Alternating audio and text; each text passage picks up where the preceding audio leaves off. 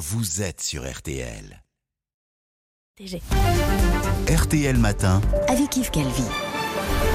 Il est 7h43, excellente journée à vous tous qui nous écoutez. Alba Ventura, vous recevez donc ce matin Enora Cham, qui est ancien officier de renseignement militaire. Bonjour Enora Cham. Bonjour madame. Quand s'avance l'ombre? Mission à haut risque en Syrie, c'est donc l'ouvrage que vous publiez chez Mareuil Éditions. Euh, on va dissiper les interrogations tout de suite. Enora Cham, on dirait un personnage de roman d'espionnage. Ce n'est absolument pas un roman, ce n'est pas un polar de guerre, c'est votre expérience. En revanche, Enora Cham, ce n'est pas votre vrai nom. Oui, vous avez tout à fait raison, c'est un pseudonyme. Vous pouvez montrer votre visage, mais vous ne pouvez pas révéler votre identité, c'est bien ça? C'est pas tout à fait ça. C'est une décision euh, personnelle pour ne pas avoir mon nom euh, partout. C'est vraiment très personnel. Très bien. Et Nora Cham, ce livre, en tout cas, vous l'avez écrit à partir de votre journal de bord. Vous y racontez votre mission au sein de l'ONU en tant qu'officier du renseignement de l'armée française à un moment où la Syrie bascule dans la guerre civile. Quelle était cette mission? Alors initialement, cette mission, donc la MISNUS, euh, était une mission de maintien de la paix, décidée par le Conseil de sécurité dans un, tout petit créneau de possibilités de déploiement d'une mission en Syrie, euh, un peu considérée comme la mission de la dernière chance. Un cessez-le-feu avait été euh, accordé par les deux parties, donc les rebelles et puis euh, qui étaient très mal coordonnés, et puis Bachar el-Assad. Et donc notre mission était d'observer le cessez-le-feu et les signes du cessez-le-feu. Donc ça, c'était la mission initiale, et puis les choses se sont déroulées différemment. Et au bout d'un mois, on a été là euh, principalement pour documenter une guerre. Oui, parce que vous étiez au milieu du chaos, c'est ça, avec une menace partout, les combattants rebelles, l'armée syrienne, les djihadistes d'Al-Qaïda oui, c'est ça. Euh, là, ce qui nous a, euh, en plus, on était désarmés, donc euh, ce qui nous a aidés et sauvés, c'était de parler à toutes les parties. Alors je dirais pas qu'Al-Qaïda était notre interlocuteur, hein, on l'a rencontré un mhm. peu de façon forcée, euh, mais de parler à toutes les parties, que ce soit les rebelles, que ce soit la population, que ce soit les résistants, euh, les différentes milices qui commençaient à se constituer, et puis aussi le, les institutions syriennes. Mais qu'est-ce que vous faites comme observation? Qu'est-ce que vous devez relever de cette mission pour, pour votre institution justement? Alors l'institution, ce sont les Nations Unies. Oui. Euh, ce n'est pas la France.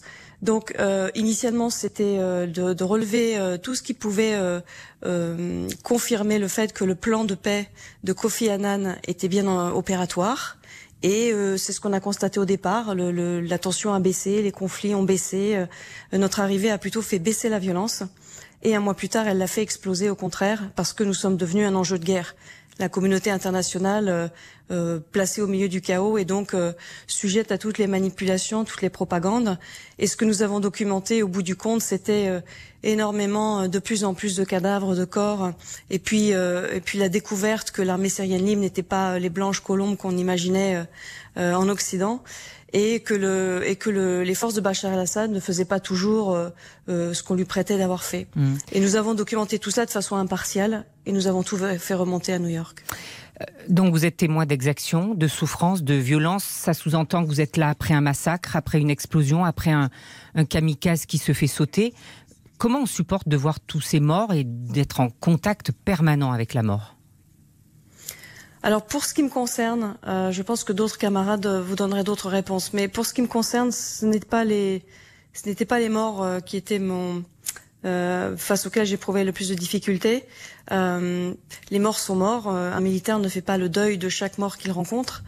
c'est évidemment plus difficile quand les familles sont là, mais j'avais développé pas mal, tout un tas de protocoles psychiques, psychologiques pour m'aider.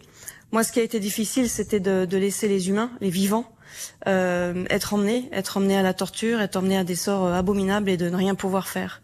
Et les enfants notamment oui, alors envoyer, emmener aux interrogatoires, oui, il y avait des jeunes adolescents. Euh, ce qui a été difficile pour mes camarades, et c'est vrai que pour moi aussi, c'était les, corps de, de, tout petits enfants. Ça, effectivement, c'est compliqué avec des transferts qui s'opèrent pour ceux qui ont des enfants. mais, mais pour ce qui m'a concerné, c'était surtout d'abandonner des gens à leur sort. Bah, vous vous sentiez une mission de protection du peuple syrien? J'avais beaucoup aimé la Syrie avant. Je connaissais la Syrie avant. Hmm. Donc j'avais une affection particulière pour la, population et le pays. Euh, j'ai compris les choix que, chacun faisait, chacun dans son coin. Euh, J'aurais souhaité qu'on protège mieux les populations. Tout ce que nous avons pu faire, c'est documenter euh, les tortures, documenter les disparitions, euh, petit à petit prendre conscience de, de l'énorme chiffre des disparitions de l'ampleur de, de, des massacres. voilà, c'est ce que nous a mm. fait, remonter aux droits de l'homme notamment. Il y a des scènes que vous avez vécues qui sont terrifiantes. Vous parlez de ce soldat syrien prisonnier de son camion en feu. Ne pas le regarder serait l'abandonner plus encore, écrivez-vous. Oui. Oui, il y avait le choix entre détourner le regard pour éviter d'être un peu voyeur et obscène. Moi, j'ai fait le choix inverse, c'était de de le regarder. Je ne savais pas s'il pouvait encore me voir, sans doute que non, mais je n'ai pas voulu que la dernière euh, chose qu'il voit, c'était quelqu'un qui se détourne. Et j'ai préféré le regarder et puis l'accompagner. Vous aussi, Enora Cham, vous avez été en danger de mort. Vous racontez notamment une scène où vous devez négocier avec des djihadistes qui veulent vous égorger.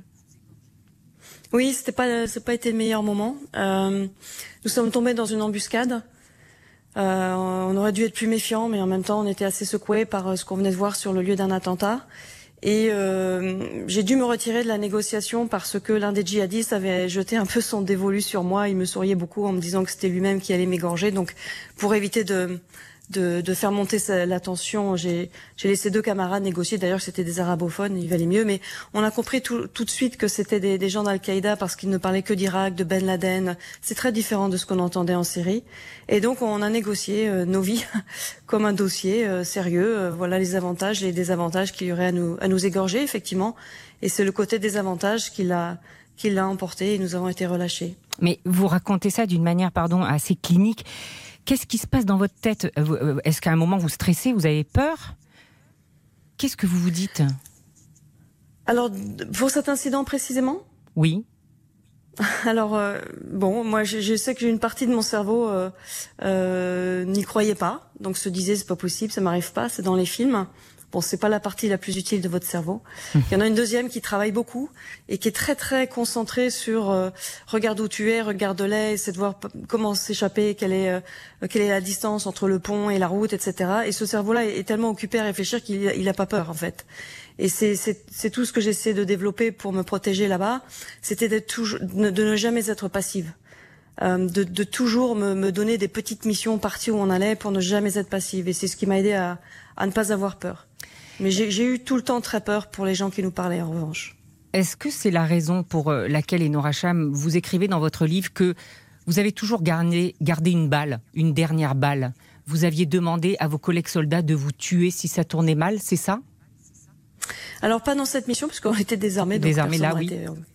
Oui, mais euh, oui, oui, ça, ça, date de mission en Afrique. C'est un, c'est un de mes collègues, d'ailleurs un de mes chefs, qui faisait ça pour lui-même, parce qu'en Afrique, au milieu de, de certains coups d'État, etc., on voyait vraiment des horreurs et on ne voulait surtout pas euh, euh, un jour finir dans un pneu enflammé.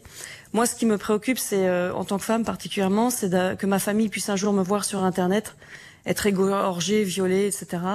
Et je ne veux pas laisser ça à ma famille. Donc j'ai toujours gardé une dernière balle dans la dernière pour moi en, mais sans stress. Et dans certaines missions, effectivement, à deux reprises, j'ai demandé à un camarade de ne pas me laisser tomber dans, dans de mauvaises mains.